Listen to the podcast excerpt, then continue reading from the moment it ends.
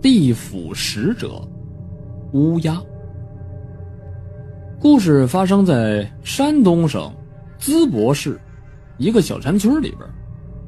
因为老爷年事已高了嘛，加上最近几年的这身体状况呢，又确实是不怎么好，突然之间呢就病重了。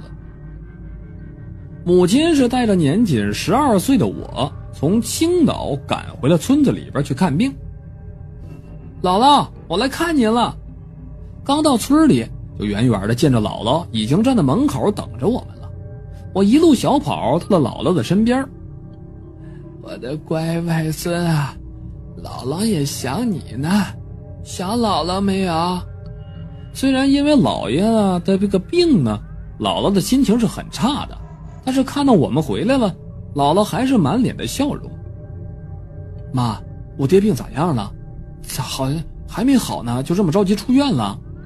母亲也是焦急的问着姥姥。唉，人家医院说了，没有再治疗的必要了。你爹呀，他又不想住医院，就说了，就算死啊，也得死家里。你说我拿他也没办法呀，只好跟你弟弟呀，我把他先接回来了。姥姥叹了一口气，把这话说完了，脸上又恢复了满脸的笑容。听完这话，母亲拉着我的手，赶紧进了姥爷的房间。爸，我回来了。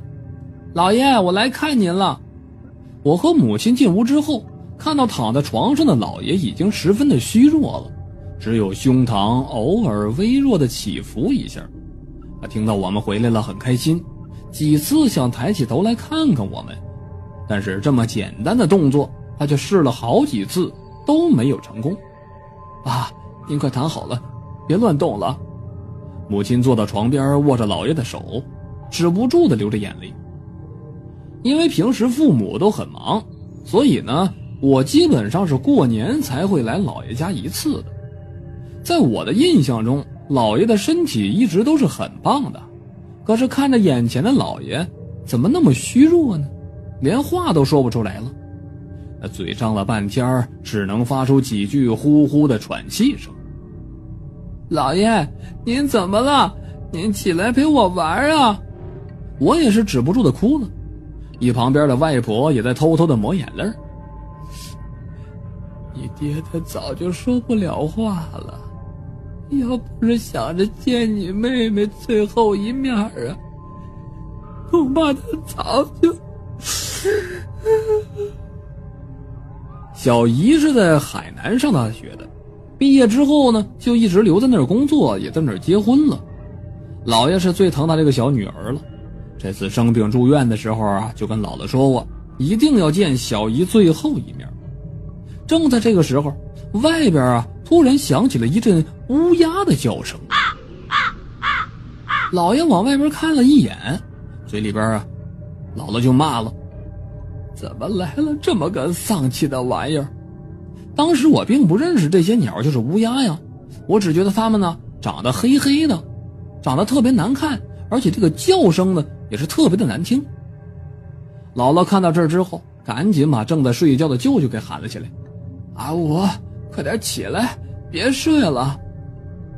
因为姥爷生病了嘛，这身边离不开人，舅舅就辞掉了工作，在家里边陪着姥姥，一直照顾着。他夜里边照顾姥爷，所以呢，趁着白天先睡一觉。听到姥姥喊他，舅舅赶紧从自己的房间里边出来，慌乱的说道：“咋了，妈？是不是爸？你爹没事儿，你快跟你姐去把院子里那些丧气的乌鸦赶走了。”这玩意儿是不祥之兆，他们出现，准没好事儿，准是来勾你爹的魂儿的。他们再这么叫下去，你爹就该走了。姥姥焦急的解释着。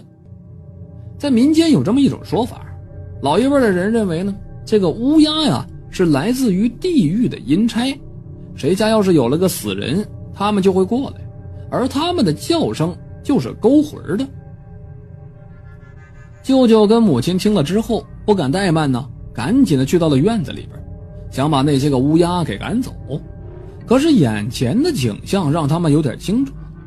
此时院子上空竟然有十几只乌鸦在盘旋着，而且不断的发出那种令人难听的声音来。躺在床上的老爷似乎随着乌鸦的叫声，精神开始越来越差了。此时是有进气儿没出气儿，显然这是要不行了。那些个乌鸦不断的落在院子里边的树枝上、屋顶上。舅舅跟着母亲一时不知道从哪儿下手了。就随手捡起了地上的小石头，朝那些乌鸦扔过去。舅舅嘴里边还不断的喊呢：“你们这些混蛋玩意儿，赶紧滚犊子！”就这样一直持续了十多分钟，那些乌鸦才慢慢的飞走。你说来吧，也奇怪，等那些乌鸦离开了之后，老爷的气色呀，好像是又恢复了一些，开始稳定下来了，喘气儿呢也匀称了。可是舅舅跟母亲依旧站在院子里。怕那些乌鸦又折返回来，就这样一直折腾到了夜里。那些个乌鸦还是来来回回，就是不肯走。他们的叫声在寂静的深夜里显得特别的刺耳，特别的瘆人。姥姥见了这个状况了，知道老爷肯定是熬不过今天晚上了，拉着我跟母亲的手，就在那床边上守着老爷。而舅舅还在院子里边赶着乌鸦。此时，老爷的气色已经差到了极点了，开始有些神志不清了，不断的张着嘴巴，又不知道说些啥。爹，我回来了！突然，门外传来了小姨的声音。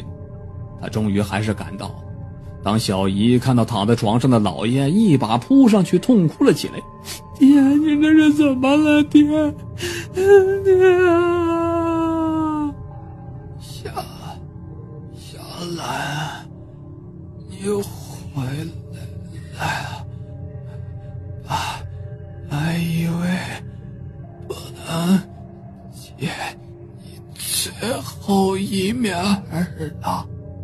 老爷听到小姨回来了，居然抬起了头，还强挣扎着说了一句：“这就是一瞬之间的回光返照吧。”老爷的话刚说完，他整个人就是浑身一松，咽了气儿。老爷就这么离开了，家里人哭了好久。虽然知道这一刻随时都会到来，即使做好了心理准备，但是每个人还都是泣不成声的。